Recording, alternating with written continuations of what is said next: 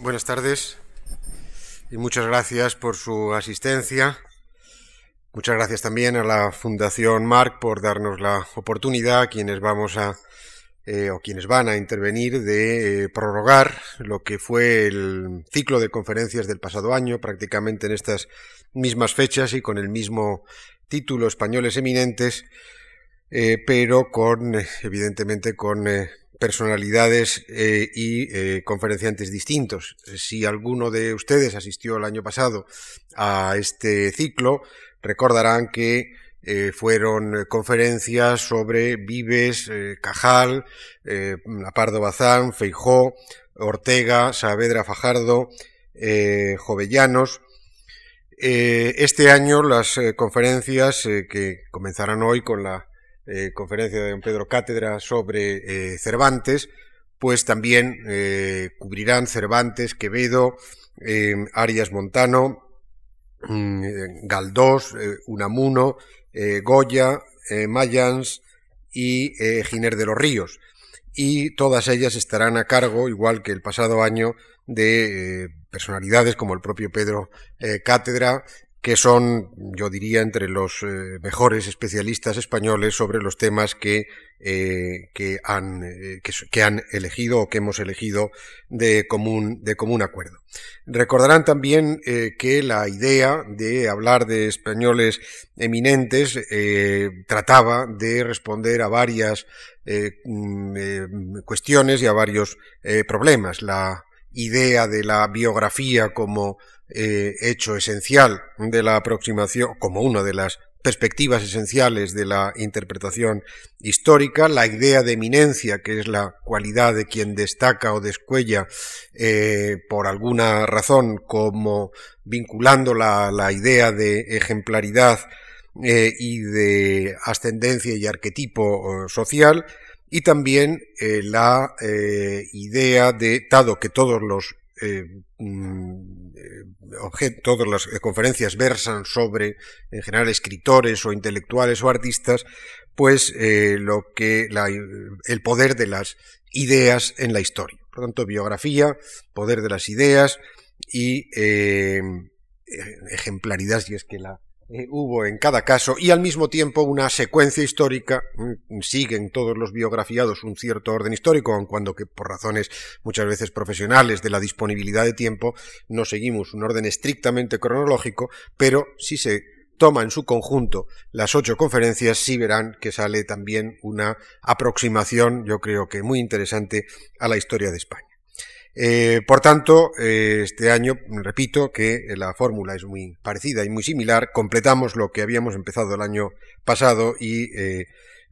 vuelvo a agradecer a la institución, a la Fundación Mar, por darnos esta posibilidad de desarrollar, de desarrollar estos temas. Ninguno, digamos, mejor para reiniciar el ciclo que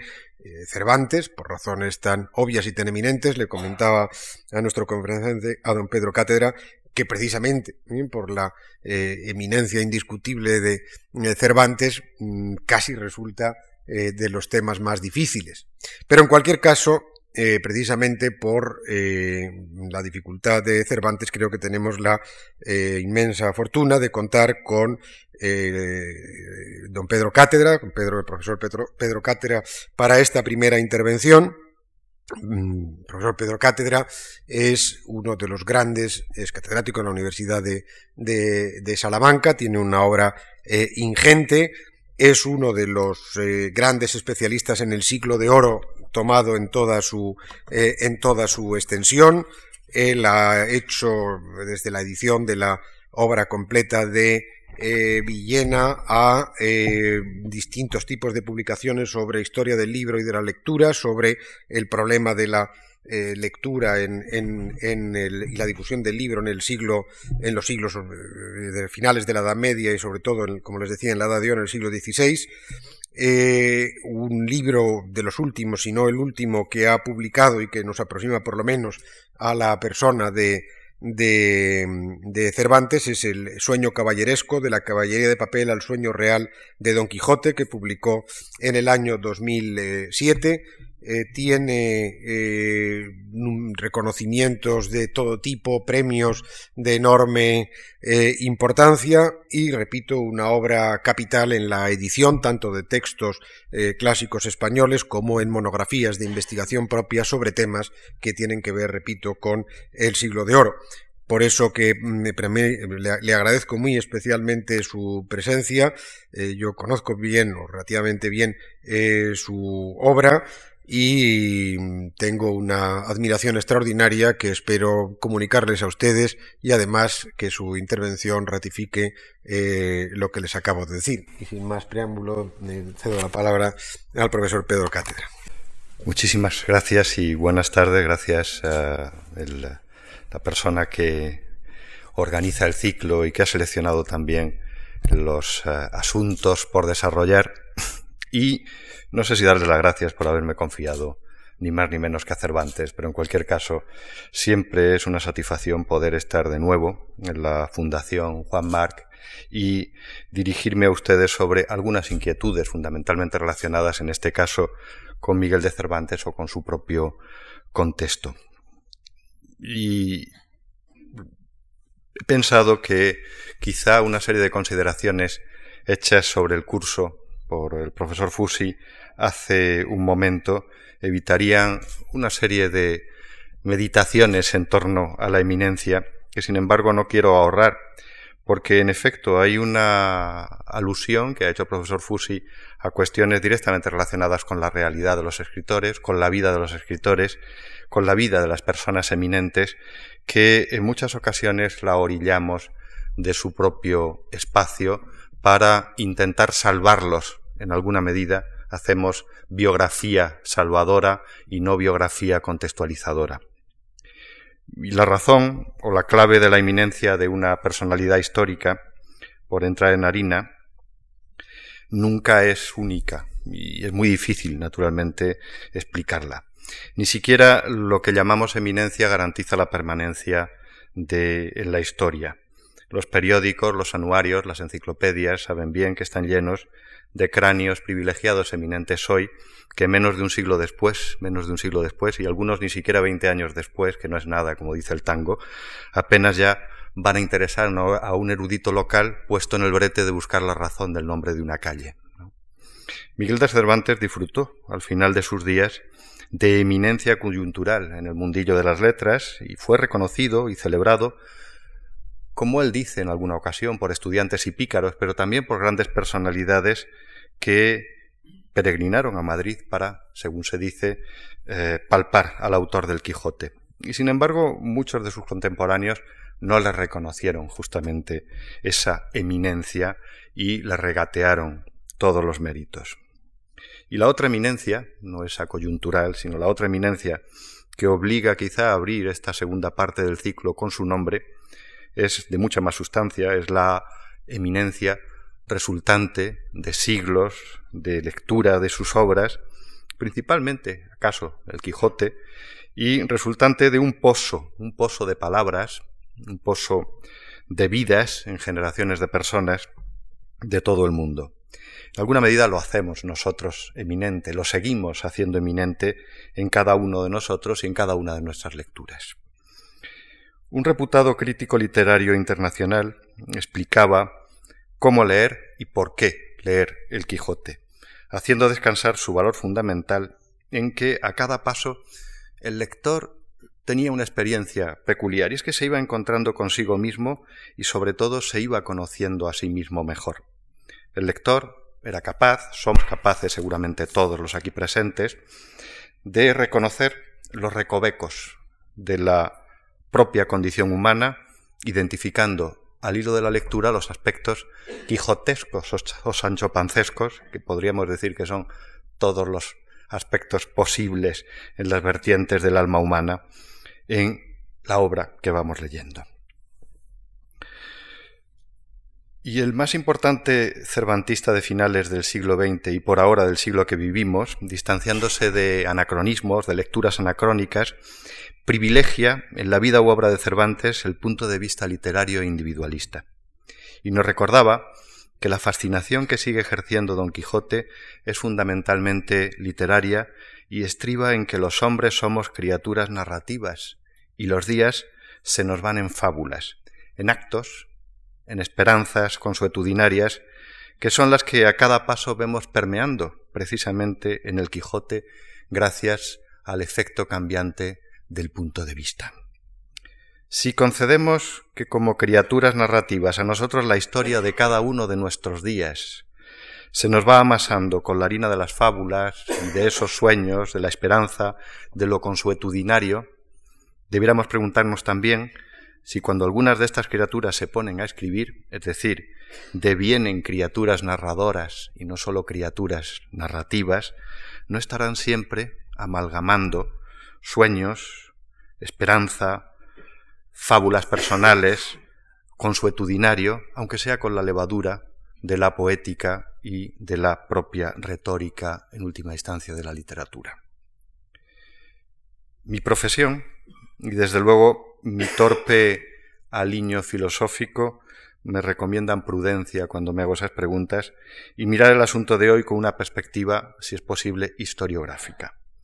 Con ella quiero intentar dar una de las claves creo yo, de la eminencia literaria desde la perspectiva biográfica de Miguel de Cervantes, partiendo también de su condición de criatura narrativa que construye su mundo, construyó su mundo a diario, con sueños diarios, y también de criatura narradora que lo ha hecho precisamente eminente y vivir todavía con nosotros. Un pensador cuya importancia histórica se está realzando en los últimos años Gracias a un estudio serio y sistemático de su obra completa, el ruso Mikhail Bakhtin, un pensador, por cierto, que no llegó a escribir ese libro sobre el Quijote que quería escribir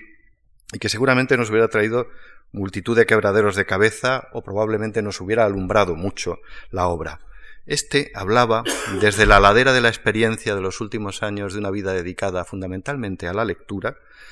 pues hablaba de los dos tiempos del conocimiento y de la comprensión ante los textos, ante la crítica, ante la historia y ante los textos literarios.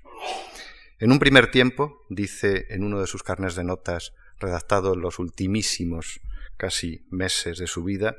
la tarea consiste en comprender la obra como la comprendía su propio autor, en el interior de los límites de la comprensión que le era propia.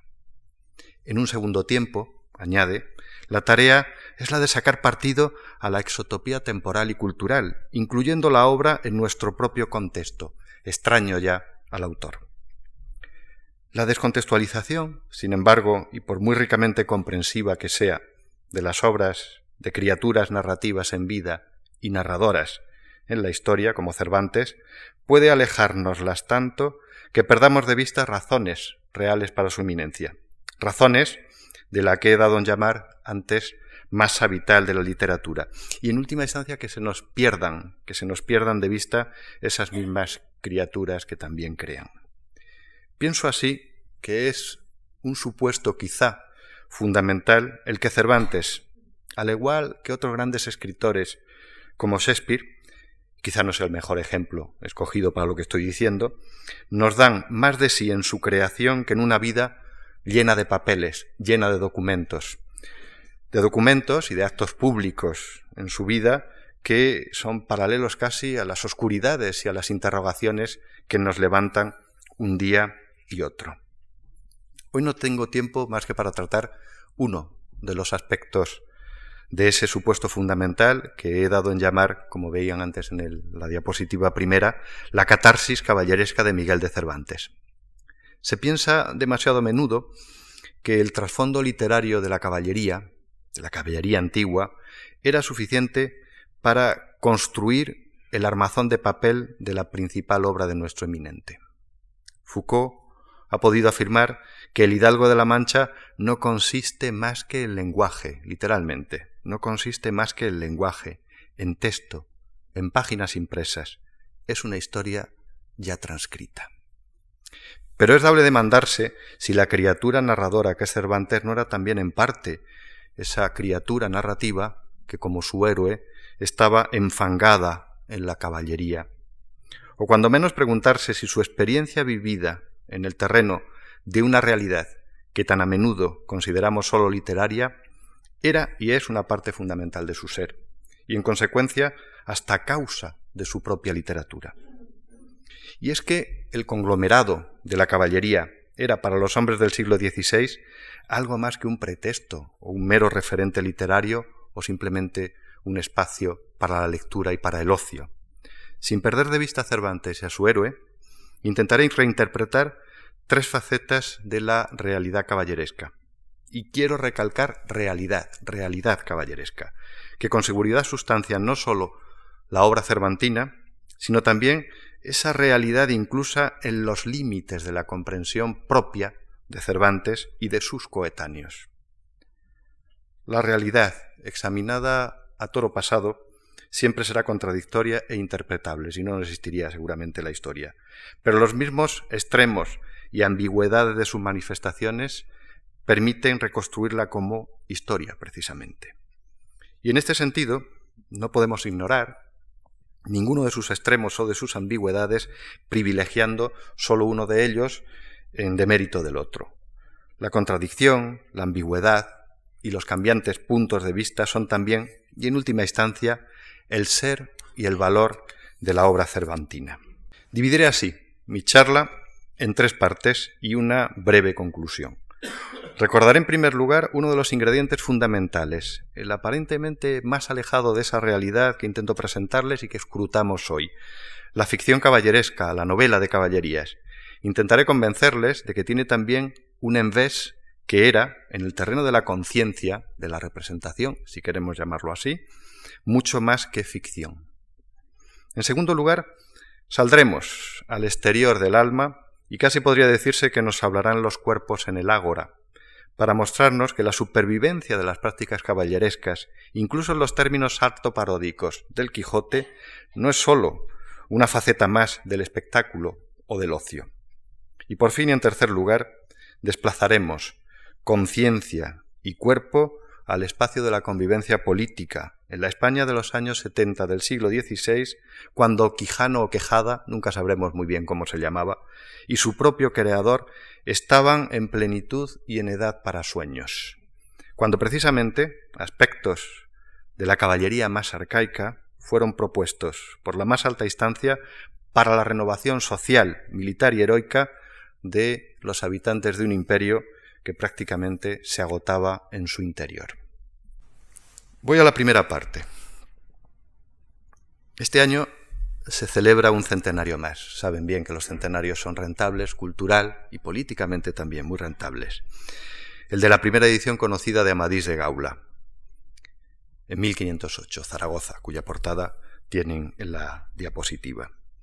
Y es pertinente recordar Amadís de Gaula porque nuestro escritor, Cervantes, hizo de esta obra buena parte del ser de Don Quijote. Hoy, sin embargo, no solo tenemos un perfil historiográfico de la literatura caballeresca que se corona con el Quijote, sin ninguna duda. En puridad ya no podemos sostener, sin muchísimos matices, que la ficción caballeresca española del siglo XVI sea sólo una supervivencia de la Edad Media. Hoy sabemos que se trata de un género editorial imbricado en la moderna cultura tipográfica y abierto a los cambios y al impacto del presente y de los intereses vitales de sus lectores. Y también sabemos, gracias al estudio de los modos de lectura de los españoles del siglo XVI y XVII, que esa literatura no solo entretuvo, sino que pudo permear la conciencia de esos españoles hasta extremos que nosotros ya no somos ni seremos nunca capaces de comprender, viviendo como vivimos a caballo de los siglos XX y XXI. Numerosísimos censores de la literatura caballeresca, y son, no voy a decir legión, pero sí una cantidad notable, ponían en guardia, y lo sabemos, sobre el peligro de ese tipo de lecturas, de los libros de caballerías. Poco antes que Cervantes empezara a idear su libro, uno que sería un gran, un influyente intelectual europeo, Antonio Posevino,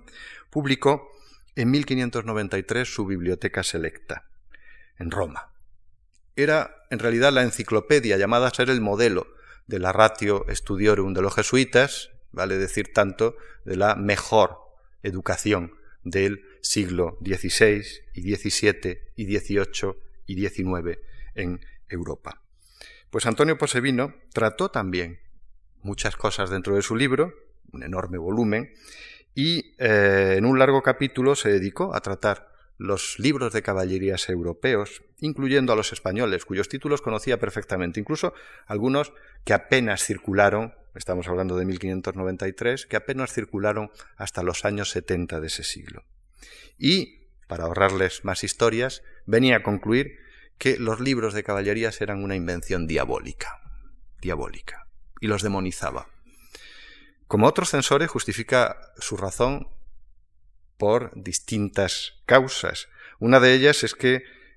en los libros de caballerías existe un mundo maravilloso al margen de Dios, y naturalmente eso es condenable. También habla de los libros de caballerías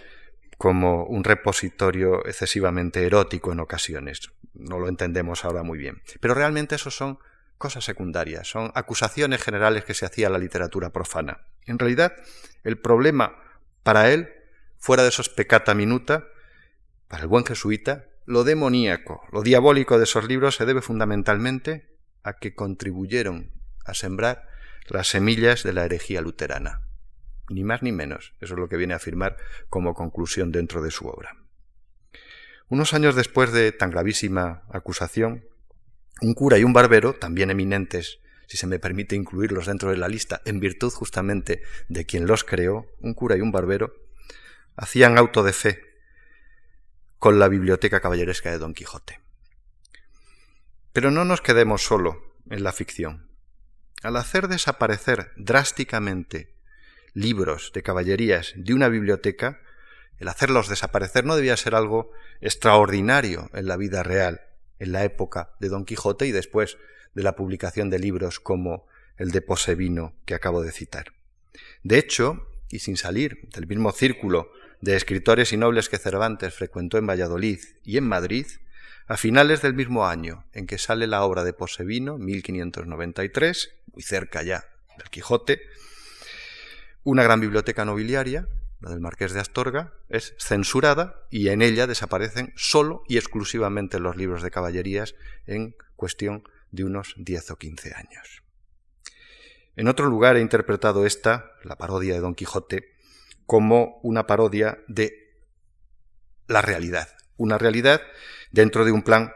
de ridiculización, de determinadas lecturas, pero también de un determinado modo de comportarse en el ámbito nobiliario en la España del siglo XVI, que Cervantes, como buen soldado, aborrecía a esa eh, caballería cortesana y parodiaba a modo por medio de las metamorfosis de su héroe que recordarán seguramente en la segunda parte del Quijote. Esto es harina de otro costal y no voy a entrar naturalmente en ello, pero el que Posevino escriba lo que escribe sobre esos diablos de libros, así los llama también el ama en un momento dentro del auto de fe de los libros de Don Quijote, esos diablos de libros no es sólo aprensión de un eclesiástico mojigato, como el que hace la vida imposible a Don Quijote precisamente en el palacio de los duques, que seguramente controlaría las lecturas buenas y malas también de los duques. La cosa tiene mucha más miga, al fin y al cabo. De la interminable lista de censuras quisiera recordar una de las más interesantes y apenas conocida, que por distintas razones se espeja en numerosos pasajes de la obra de nuestro eminente. Bartolomé Turlan era un canónigo de la Catedral de Amberes y de origen aragonés. Hacia 1555 aproximadamente entró en la polémica sobre la circulación de la Biblia en lengua romance, prohibida a raíz del concilio de Trento, con una obra que por supuesto secuestró la Inquisición y en la que, como dice su título, trata que se tienen y de cómo se tienen de leer las Santas Escrituras. Puesto en el brete, nuestro aragonés, de defender la necesidad de que las Sagradas Escrituras pudieran ser leídas en lengua vulgar, presenta como contrapeso negativo de la Biblia, de las Sagradas Escrituras, solo un tipo de lectura que él considera que invade, invade, conmoviéndolos todos los terrenos. Sus palabras son mucho más elocuentes que las mías y las tienen aquí, las podemos leer. No se pueden acomparar ni estimar los bienes y riquezas que nos traen las santas escrituras, las cuales no para mal, sino antes para bien son al mundo dadas y concedidas de Dios. No usemos nosotros mal de ellas, porque si es lícito a un apotecario, a un trapero, a un sastre, a un calcetero, a un zapatero, a un barbero, a un carpintero, a un herrero, a un molinero tener en sus casas y en sus botigas un amadís, un esplandián, que no son sino malos consejeros en la casa? ¿Cuánto pues sería más lícita y más honesta y provechosa cosa tener la Sagrada Escritura, en la cual marido y mujer, hijos y hijas, criados y criadas, domingos y fiestas, se pueden ejercitar y ocupar y no perder el tiempo vanamente y pasarle ociosamente, como muchos hacen, leyendo en sus casas y en sus botigas semejantes libros en tales días como, como dicho tengo? Hace algunos meses intenté demostrar aquí mismo que la lectura en estos tiempos podía ser mucho más que un acto sin compromiso, porque el libro estaba, por el solo hecho de ser impreso con autorización del poder eclesiástico o del poder civil, abocado a ser leído como una norma, una instancia normativa, dicen algunos de los historiadores del libro. Cervantes, lo recordarán, ironiza también sobre eso en su obra cuando eh, pone en boca de un personaje la afirmación tajante. ¿Cómo no va a ser verdad lo que cuentan esos libros de fantasía si circulan con la autorización de Su Majestad el Rey? Esa, esa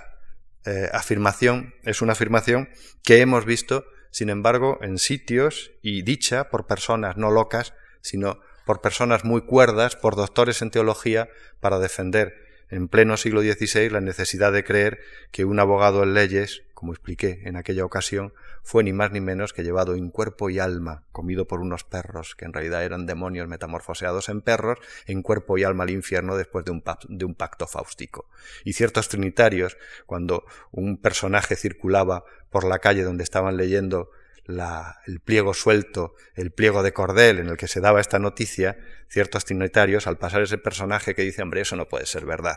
los trinitarios blanden el pliego suelto impreso y dicen, ¿cómo no va a ser verdad? si está impreso con licencia de la Santa Inquisición. Naturalmente, para nosotros, esa razón, quizá ahora menos que nunca, sea verdaderamente una razón definitiva. Para los cuerdos y para los locos del siglo XVI sí lo era. En el caso de Turlán, no se trata sólo de colocar en los platos de la balanza dos opciones posibles de lecturas, buenas o malas, sino contrapesar, es decir, contrapesar la fuerza invasiva de las de caballerías, nada menos que con la fuerza divina inherente a los textos sagrados, naturalmente escritos por Dios. Y son de nuevo más elocuentes estas últimas palabras suyas que cito que las mías. Dios eterno, ¿y qué hay en aquellos nuevos libros que en tanta manera arrebaten y transformen como un metamorfoseos en sí los ánimos de aquellos que los leen y oyen? Cierto, en ellos no hallarán sino cosas tales que en todo y por todo gasten y corrompan y pierdan los ánimos de los mancebos que los leen y oyen, porque los encienden y inflaman de una vanagloria mundana y de una superbia que leyendo y oyendo conciben, que les mueve y altera, que les mueve y altera, como si ya ellos mismos se viesen y se hallasen en los hechos,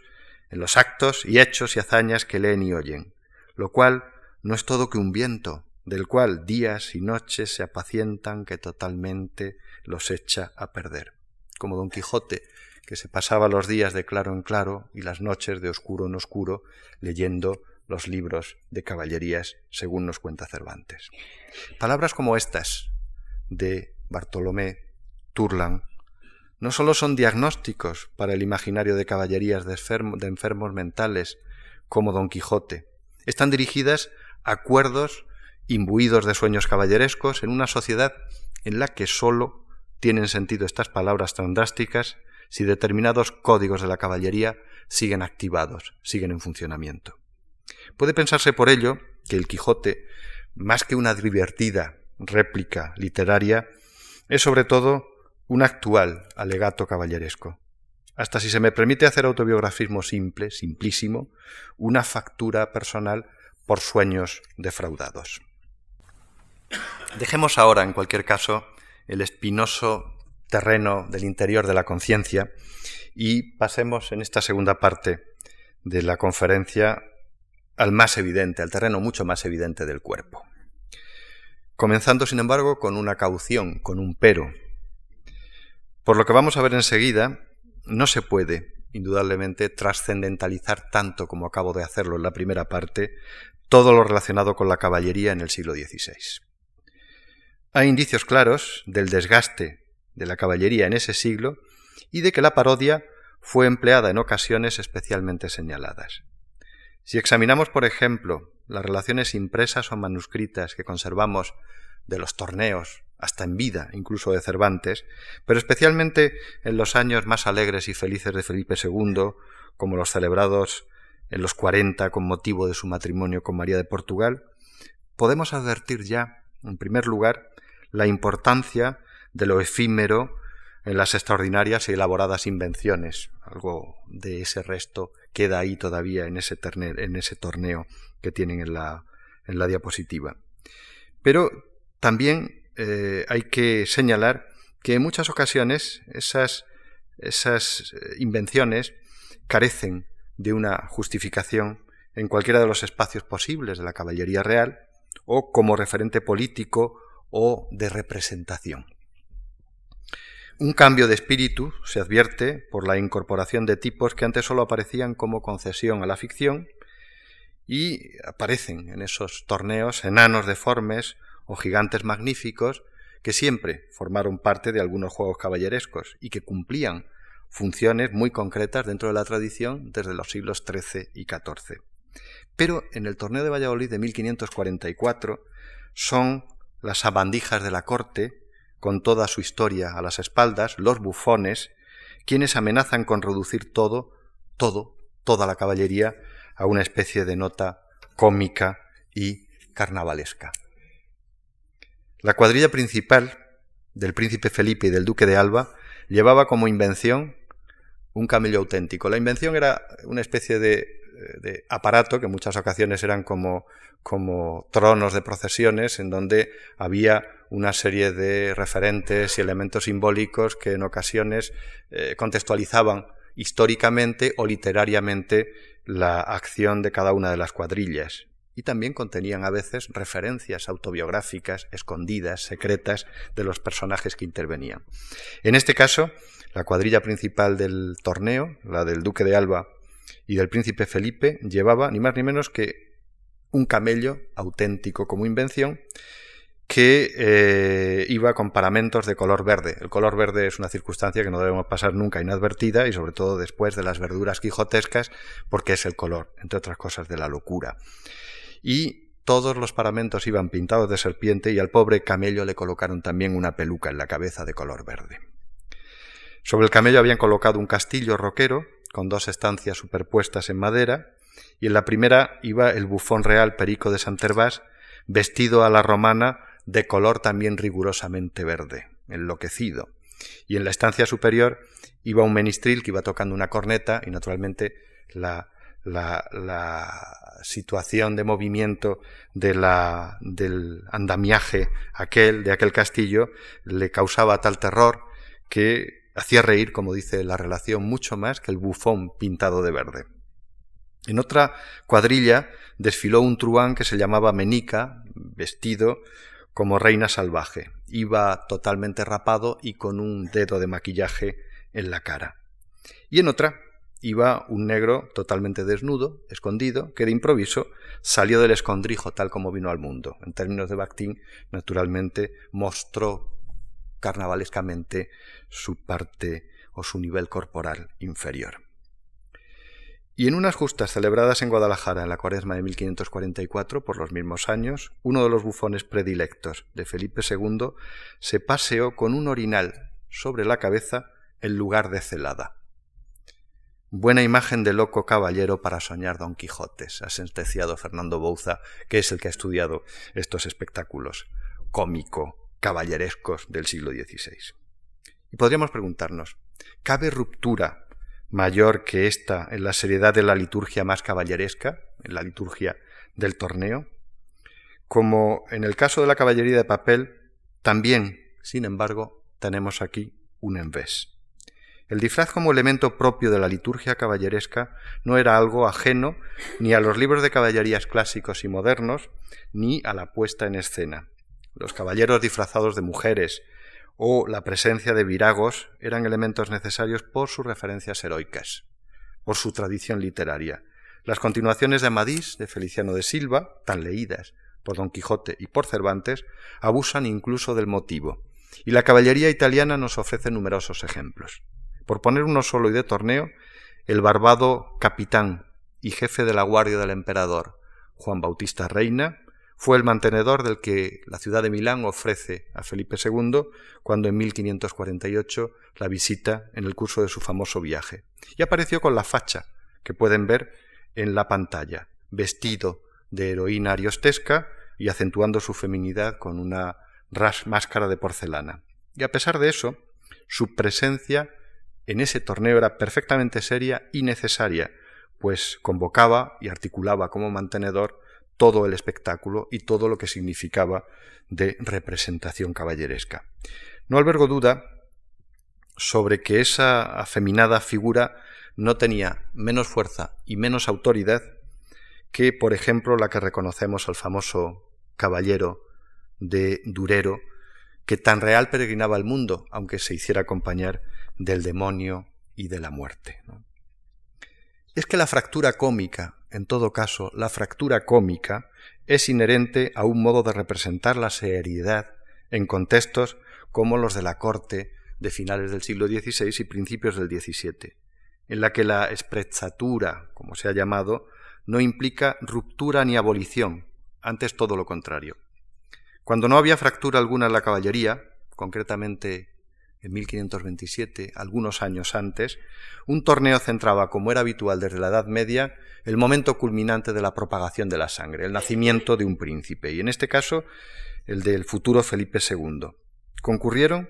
más de un centenar de miembros de la nobleza nacional y extranjera, y entre ellos don Gutiérrez de Cárdenas, que entraba llamándose el caballero del mundo al revés, y exhibía un gran escudo morado, un mundo de color negro, puesto al revés, y un mote, es decir, la letra, la referencia, en este caso literaria, que decía, como me tratas, te trato. Otro encumbrado noble, don Juan de Vega,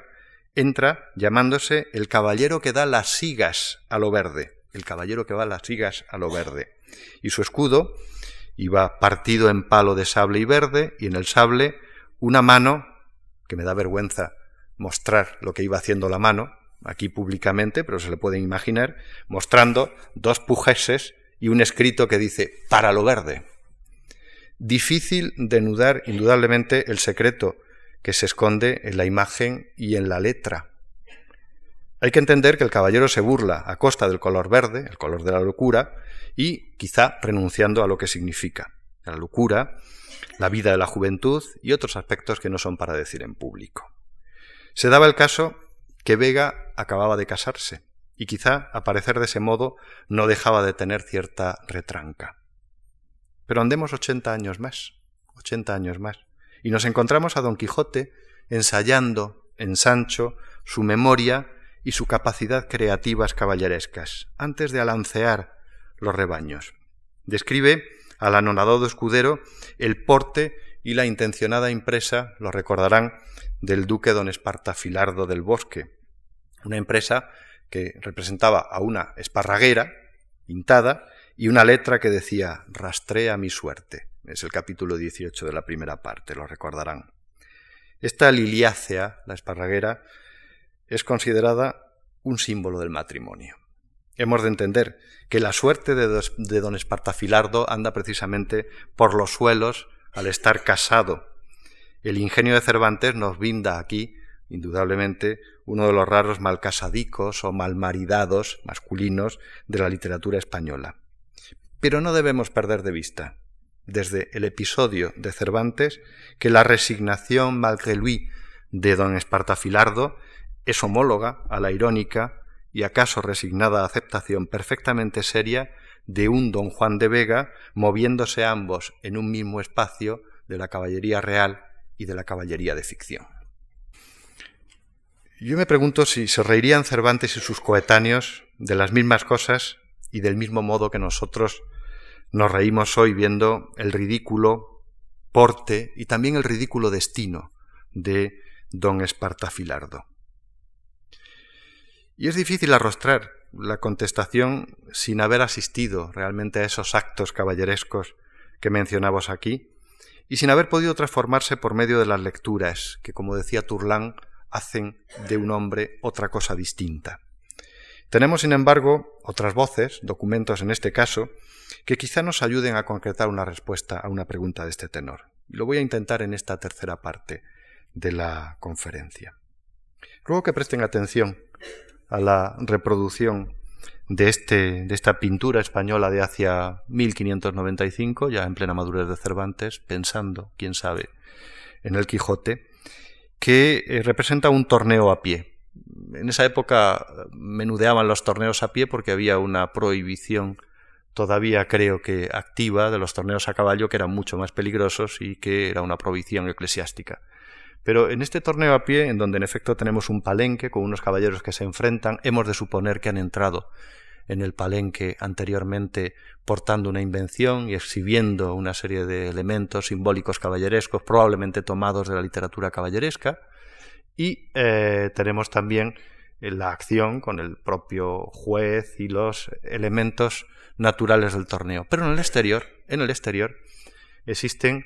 una serie de datos que debemos tener también muy en cuenta, unas circunstancias específicas. Y es que está representada, digamos, toda la autoridad competente del espacio social, desde el regidor con su vara hasta otros miembros de la autoridad que presiden el torneo y no solo lo presiden, sino lo autorizan, que es importante. Y al fondo hay un referente militar. Estos elementos dan al hecho concreto que aquí tenemos y que ven una serie de personas en estos miradores eh, de madera, pues da al hecho una trascendencia de carácter político y también una trascendencia de carácter militar y al tiempo podríamos decir realizándose en el espacio militar. En este caso vemos una carga de infantería en donde hay también algunos cañones que no se dejan ver en la propia diapositiva. Estas que les estoy mostrando son diapositivas de torneos probablemente reales, casi con seguridad, y que responden a esos últimos años del siglo XVI. Podemos pensar, a la vista de esta pintura, que Don Quijote era ya, y sólo, casi en esos mismos años, un anacronismo viviente o un paradigma de lo inactual, por utilizar los términos del maestro Riquer, al menos no lo había sido. Cuando Cervantes, o su Alonso Quijano, contaba poco más o menos 25 años de edad, y como les decía al principio de la conferencia, Felipe II ensayó un alucinante modo de reactivar en España la milicia ciudadana, casi ya extinta a efectos políticos y a efectos militares. Un alucinante modo que desde mi punto de vista supone, entre otras cosas, la reactivación en pleno siglo XVI de la efervescencia que implicaba la caballería como se vivía en la Edad Media, desde el punto de vista institucional y también como una fábula mental caballeresca. Y que la importancia del caso era grande se puede ver por el procedimiento que Felipe II intentó utilizar. El rey se dirige a cada una de las ciudades de Castilla por medio de una cédula en la que se ponen de manifiesto las razones de esta nueva iniciativa y los medios que hay que utilizar para ponerla en acto. Diseña el marco, en primer lugar, en términos caballerescos, recordando en Castilla, y cito, la gran nobleza y número de caballeros cuyo propio oficio, ministerio y ocupación, cumpliendo con la obligación de su Estado y con lo que a sí mismos deben, era el uso y ejercicio de las armas y el estar muy dispuestos y aparejados para las ocasiones de nuestro servicio y de la causa pública, también de la cosa pública, claro. Señala después que a pesar de que en tiempos antiguos acostumbraron a estar muy en orden de caballos y armas, y muy usados y ejercitados en los actos militares, ahora la situación era bien diversa por la paz, el ocio, el descuido en el cuidado de las armas. Y para evitar esa situación, ordena, aquí sí tienen el texto, que en las ciudades, villas y lugares de estos reinos los caballeros y hombres principales de calidad fundasen e instituyesen entre sí alguna cofradía, compañía o orden y uso de la vocación de un santo, con tales ordenanzas condiciones y capítulos, que por ellos, entre otras cosas, se ordenasen fiestas en algunos días señalados de justas, torneos, juegos de cañas y otros ejercicios militares, y que en los mismos lugares ansimismo de público se ordenasen las dichas fiestas y regocijos, ayudando con lo que se pudiese y fuese justo para las dichas fiestas, y que los nuestros corregidores y justicias y caballeros principales tuvieran cargo de lo mover, procurar y poner en orden, y que de todo se nos enviase relación, relación escrita, se entiende, ansí presente como para adelante en cada un año. Aunque tanto las leyes de reforma de la caballería de cuantía, ese bloque de caballeros, no caballeros, sino que tenían una situación especial por el hecho de poder mantener un caballo siempre dispuesto y unas armas activas, como esta nueva cédula que tenemos aquí. Lo tenemos que encabar probablemente en el protocolo moderno del control de la ciudad que ha descrito Roger Chartier. Pienso, sin embargo, que no sin intención se recuperan ahora sustanciales aspectos del modelo medieval de organización de la caballería a finales del siglo XVI. La estructura de estos nuevos grupos ha de coincidir con la de las viejas, viejas cobradías de caballeros, bajo la advocación de un santo. La manifestación caballeresca no va a ser sólo, ni a esas alturas, el inútil alarde que había devenido, o la inspección de trámite de armas y caballos que se alquilaban y luego se dejaban correr rápidamente después de que habían pasado la inspección sino que va a descansar primordialmente sobre actos de representación específicos dentro de la tradición caballeresca desde el siglo XII y XIII. Propios de esa antigua liturgia de la caballería, las justas, los torneos y otros juegos y ejercicios militares que van a recobrar una fuerza representativa al ser justamente la manifestación de esas nuevas cofradías u órdenes, como las llama el propio rey en su cédula. Una fuerza representativa, acaso, parecida a la que tenían algunos estatutos de órdenes militares y que eh, se practicaban durante siglos, como la castellana de la banda o la del toisón de oro. El formar parte de la nueva orden, y esto es un elemento muy importante que nos interesa señalar, que preconiza la cédula real, implicaba además un posible ennoblecimiento más o menos automático de personas que no siendo nobles o estando en el primero de sus escalones, la hidalguía, podrían inscribirse en esas nuevas cofradías u órdenes militares. Pareciera en principio que Felipe II estaba intentando dar nueva vida a las cofradías de caballeros que en su origen, como decía antes, fueron de cuantía y que habían llegado a materializar una oligarquía poderosa en las ciudades, pero ya fosilizada y muy inactiva como los caballeros, los guisados de caballo de Cuenca, los caballeros de Santiago de Burgos y de otras ciudades que todos ustedes conocen. Es posible que el rey tuviera también en cuenta la mayor vitalidad de cofradías en el ámbito aragonés, como por ejemplo las de San Jorge de Zaragoza. No debemos olvidar que Cervantes dirige a su héroe hacia Zaragoza y que eh, después que, que se lo dirigiera a su vez el apócrifo Avellaneda, decidiera que Don Quijote ya no iba a Zaragoza a mostrar justamente su heroicidad. Y otras ciudades como Barcelona, como Mallorca o como Valencia. Sin embargo, en la cédula el rey no solo se dirige a esas ciudades, a las grandes ciudades o las grandes villas de Castilla, en la que radicaban ya cofradías caballerescas. El rey dice claramente villas e incluso lugares como el lugar de la Mancha, donde se venía volviendo loco Don Quijote leyendo libros de caballerías, en los que, por más que radicaran hidalgos, no tenían por qué radicar caballeros y que además estaban dependiendo siempre de las cabezas de partido más cercanas, en donde sí pudiera haber una cierta organización de caballería de cuantía. Es interesante el dato. Y a este respecto, la importancia de la iniciativa de Felipe II y sus consecuencias se perciben mucho más que en la doctrina de la cédula a la que me refiero, mucho más en las reacciones, en las respuestas que va recibiendo de las distintas ciudades de Castilla, que van naturalmente del entusiasmo al abierto rechazo. Son las ciudades andaluzas en las que una nobleza de repoblación ya ha configurado una, una, oligarquía que además tiene el poder en las ciudades y en los concejos, las que en su mayoría se oponen y dan largas a la propuesta del rey. Parecen ponerse de acuerdo todas para aducir que la creación de una nueva cofradía era innecesaria, ya que ellos tenían una nobleza que remontaba a privilegios obtenidos en la Reconquista y que ya tenía una continuidad fundamentalmente en el terreno de la sangre.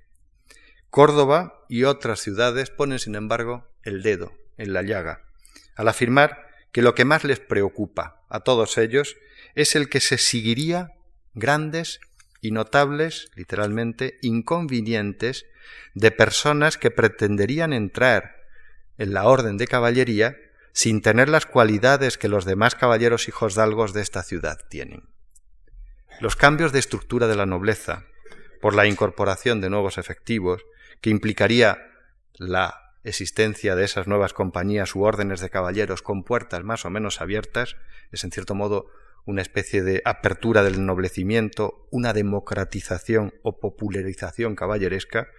son justamente la consecuencia que más temen las oligarquías andaluzas.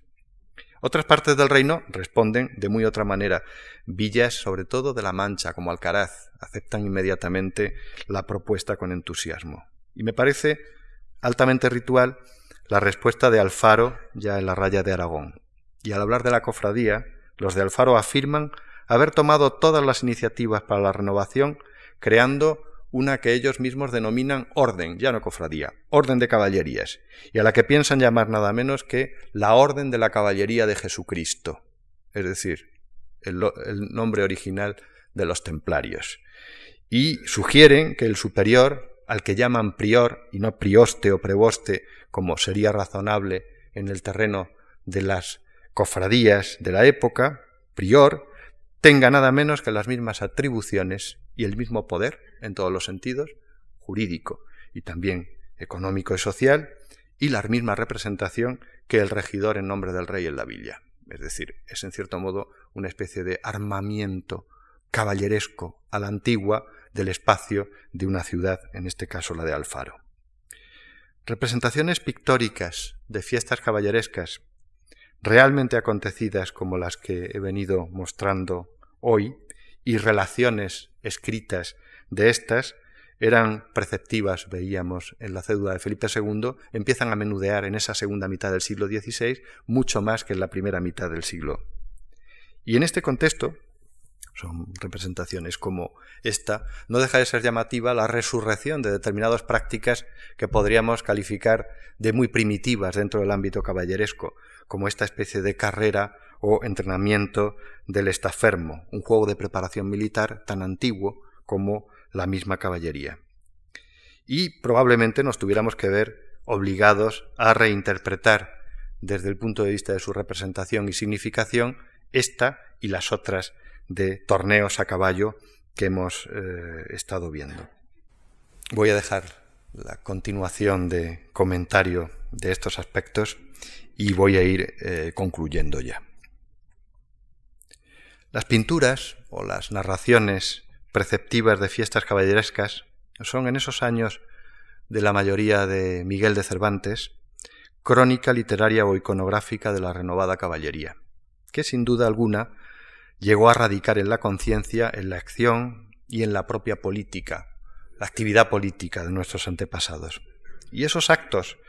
que nos narran las relaciones de torneos realmente celebrados y el arte sintonizan a la perfección con la ficción de los libros de caballerías, que además venían siendo el repositorio argumentar, el referente para esas manifestaciones, tanto escritas como realmente acontecidas, de cuerpo real, como estos torneos que tenemos en las diapositivas. Y del mismo modo, libros de caballerías y torneos realmente celebrados son el repositorio referencial básico de Don Quijote, del Quijote, mejor dicho. Su conocimiento y su decodificación son necesarios continuamente a lo largo de sus páginas. Voy a poner solo un ejemplo. Uno de los episodios centrales de la segunda parte es el del Caballero de los Espejos, que recordarán. Entre otras cosas porque de haberse solucionado el asunto como el Caballero de los Espejos pretendía, el Quijote se hubiera terminado ahí, se hubiera interrumpido ahí, o hubiera tenido que cambiar el destino literario de sus personajes, de sus protagonistas y del propio libro. Recordemos la primera impresión que tiene Don Quijote ante ese caballero de los espejos. Don Quijote miró a su contendor y hallóle ya puesta y calada la celada, de modo que no le pudo ver el rostro, pero notó que era hombre membrudo y no muy alto de cuerpo. Sobre las armas traía una sobrevista o casaca de una tela al parecer de oro finísimo, sembradas por ella muchas lunas pequeñas de resplandecientes espejos, que le hacían en grandísima manera galán y vistoso. Volábanle sobre la celada grande cantidad de plumas verdes, amarillas y blancas. La lanza que tenía arrimada al árbol era grandísima y gruesa, y de un hierro acerado de más de un palmo. El bachiller Sansón Carrasco, que no es otro el caballero,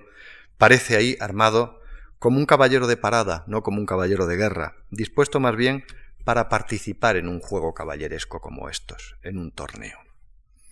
Colores y ornamentación a base de pequeños espejos han sido explicados por la crítica de forma satisfactoria en algunos casos, como el profesor Redondo, que sitúa al Caballero de los Espejos en la órbita carnavalesca del protagonista de la obra y señala, por ejemplo, que el espejo, alegoría del mundo al revés, el mundo al revés en el año 1527, recuérdenlo, ya en un caballero serio, alegoría del mundo al revés, es inseparable del universo de la locura o que el color amarillo y verde son tonalidades características también de la locura. En otros casos, la explicación de este episodio desplaza la invención de Cervantes al nivel más teórico. Se ha afirmado, por ejemplo, que por debajo del tema del conflicto entre el ser y el parecer y el gracioso y complicado juego de identidades externas e internas a expensas del caballero de los espejos, alude Cervantes al tema de la verosimilitud en literatura y a la controversia de los teoristas del siglo XVI sobre el sentido aristotélico de la imitación, o que el espejo es una imagen recurrente entre los teoristas aristotélicos para expresar la idea de la mimesis en literatura. Yo no digo que no, es posible. Pero aquí Cervantes quizá no luzca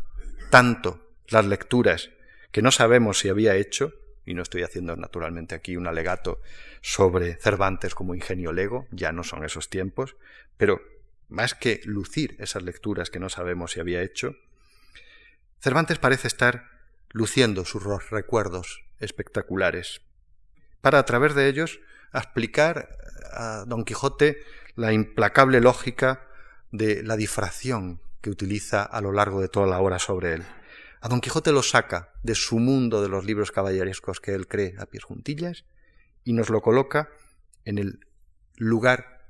menos airoso que es justamente en el torneo de la fiesta paródica caballeresca. El motivo especular del caballero con una serie de espejos, una casaca llena de espejos, debía ser, cuando Cervantes escribe sus páginas, más bien común en el terreno de la fiesta caballeresca. Y es posible que Cervantes viera en ocasiones torneos y justas durante su residencia o estanzas en la corte. En unas de 1590, perdón, celebradas en Madrid, figuraba, entre otras invenciones, la de don Diego Zapata, que vestido de oro azul y blanco llevaba una casaca con muchos espejos, como la de nuestro caballero, y un carro de invención en que venían varias figuras, entre ellas, tomen nota, la locura, la confianza, el descuido, la necedad y la ignorancia. Y la letra que portaban estas figuras es, harto, es muy interesante. Primero la de Zapata, la del propio Zapata.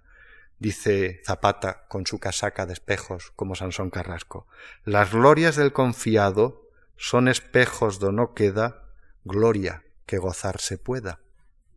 Y la locura llevaba una letra que decía No se espante mi locura, ni pruebo que a pasatiempo, pues que sabemos que el tiempo cual este es todo locura. Difícilmente se puede encontrar algo que explique mejor no sólo la alegoría especular en la realidad de Sansón Carrasco. Yo diría más que difícilmente vamos a entender esta misma figura y su puesta en escena sin conocer las claves como las que nos brinda la invención del torneador Zapata. al cabo de la cual seguramente no solo estarían todos los lectores de Cervantes o muchos de ellos, y no precisamente por haber leído a los comentaristas de Aristóteles. Todas las facetas de la locura del amigo Sansón Carrasco que quiere salvar a Don Quijote poniéndose a su mismo nivel de locura, está definida por cada una de las alegorías que el otro caballero de los espejos, en cuerpo y en alma, llevaba. Es más, incluso la referencia a la confianza nos está diciendo que quienes leían el Quijote desde la perspectiva del torneo sabían cuál era el final del asunto y veían que naturalmente, a pesar de todo, Sansón Carrasco iba a perder el encuentro y iba necesariamente a continuar el Quijote. El peso de una realidad como la que aquí he venido insistiendo aporta razones para la oportunidad de la creación cervantina. Leída su obra desde esta perspectiva, como lo he hecho en el libro que recientemente mencionaba el profesor Fusi, nos encontramos no solo con eso, sino también con un análisis desde la ladera irónica de los perfiles de las caballerías, de las distintas caballerías que todavía están activadas en tiempos de Cervantes, y las burlas de determinados caballeros cortesanos que eh, a lo largo del libro van siendo tratados desde la perspectiva de la propia metamorfosis de Don Quijote en un caballero cortesano, como él mismo dice, más cortesano de lo que convenía. Cervantes desde la perspectiva, lógicamente, de un buen soldado. Y esos eh, caballeros cortesanos también eran los aristócratas andaluces que se opusieron al ennoblecimiento o a la relativa democratización implícita en la cédula de Felipe II.